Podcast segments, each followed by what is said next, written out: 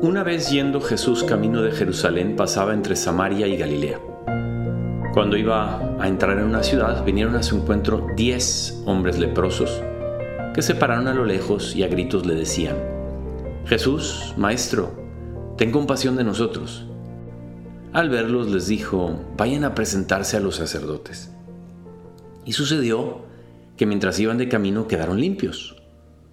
Uno de ellos, viendo que estaba curado, se volvió alabando a Dios a grandes gritos y se postró a los pies de Jesús, rostro en tierra, dándole gracias. Este era un samaritano. Jesús tomó la palabra y dijo, ¿no quedaron limpios los diez? Los otros nueve, ¿dónde están? ¿No ha habido quien volviera a dar gloria a Dios más que este extranjero? Y le dijo, levántate, vete, tu fe te ha salvado. Hola querido y amigo y amiga, ¿cómo estás? Feliz domingo.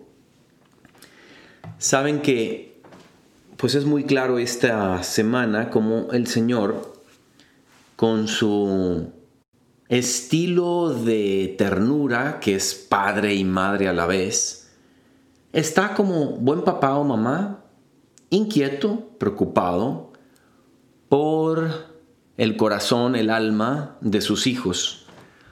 Él, hace dos mil años, tuvo este encuentro con los leprosos y él sabía, en su infinita sabiduría, que este encuentro iba a golpear tanto a los apóstoles que iba a quedar registrado en los evangelios para el bien tuyo y el mío.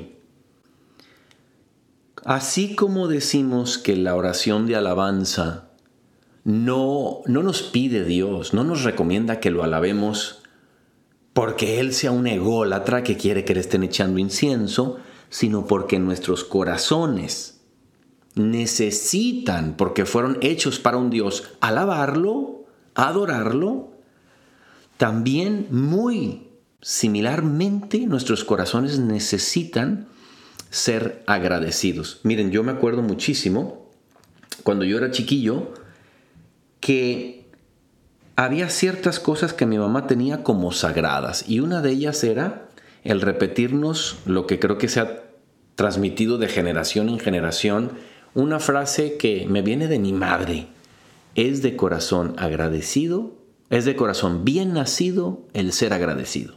La repito, es de corazón bien nacido el ser agradecido. Nuestros corazones para que hagan el bien por la vida, para que sepan, digamos, aguantarlos, sobrellevar los pesos de la vida, que sepan torear los retos, las dificultades, necesitan estar sanos.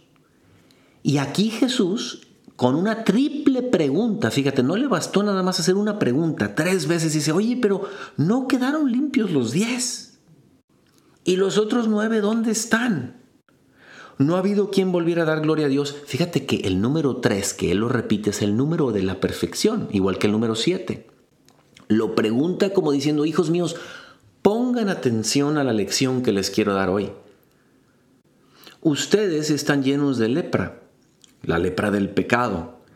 La lepra era una enfermedad terrible que hasta hace como 50, 60 años, quien recibía la lepra, dado que no había cura hasta hace muy poco, era símbolo de, pues de estar, ¿no? Eh, apartado, eh, llevado al ostracismo de la sociedad. Si ya te daba lepra, pues ya tenías que contentarte con vivir una vida agradable a Dios, pero separada de los hombres y eso mm, para nadie se lo deseo, a nadie se lo deseo, hará una cosa muy difícil.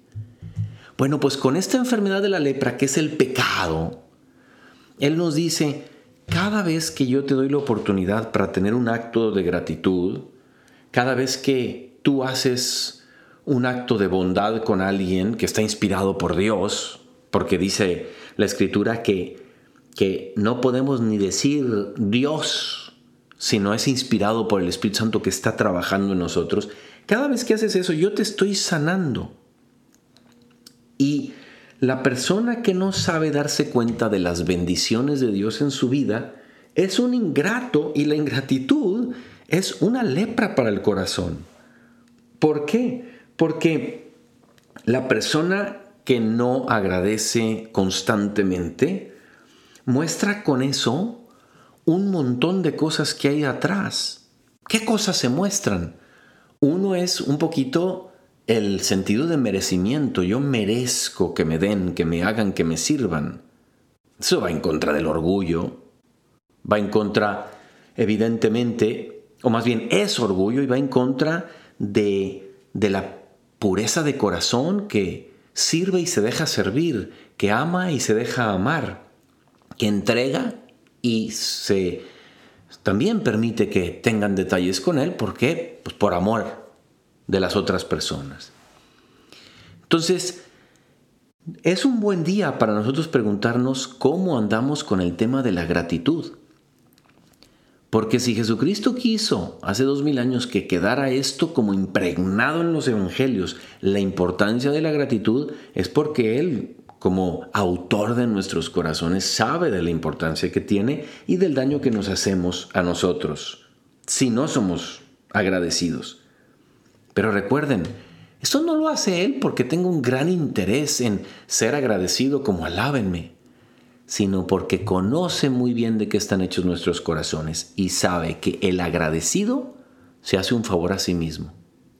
El agradecido inmediatamente reconoce, hay muchas áreas en mi vida, muchos campos en donde no, no soy autosuficiente, soy dependiente, dependiente de los demás y los demás con una dependencia de mí.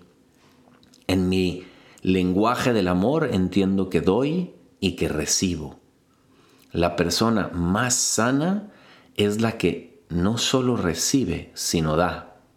Y también lo contrario, no solo da, sino solo recibe, porque algunos se la quieren pasar nada más sirviendo, pero hay un orgullito ahí que no les permite recibir.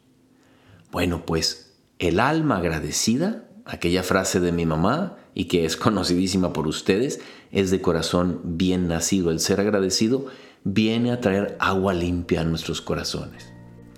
Viene a traer un aire fresco. Viene a limpiar las ventanas de la casa de nuestro corazón para que seamos gente sana, que siempre sabe que de todas las cosas que me van pasando, qué hermoso es escribir esa notita de agradecimiento a quien me sirvió, ponerle ese mensajito de WhatsApp o de texto, mandarle un correo electrónico, mandarle unas flores, pero siempre agradecerle a Dios todos los dones a través de las personas que nos los hacen, todos los dones que recibimos. Amigo y amiga, a vivir tú y yo la gratitud. Démonos cuenta de cómo hay tanta gente que nos ama y dejémonos ser amados por los demás. Porque verdaderamente amar y ser amado es en las dos vertientes, ¿eh? es camino para la salud. Yo soy el padre Jorge Obregón y pues siempre me encuentras en Instagram en J Obregón G y que Dios te bendiga.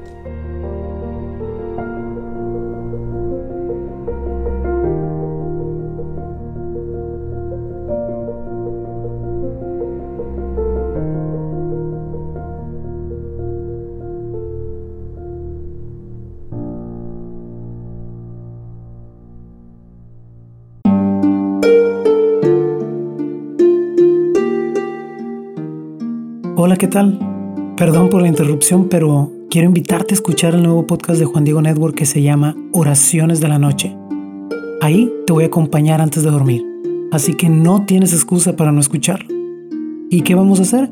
Pues yo te voy a ir guiando para que te relajes, te prepares para dormir y haremos una oración juntos. ¿Qué te parece?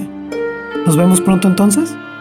Escúchalo en tu plataforma favorita. Solo sigue el link en los show notes de este episodio. Oraciones de la noche. No lo olvides, ¿eh? Nos vemos pronto.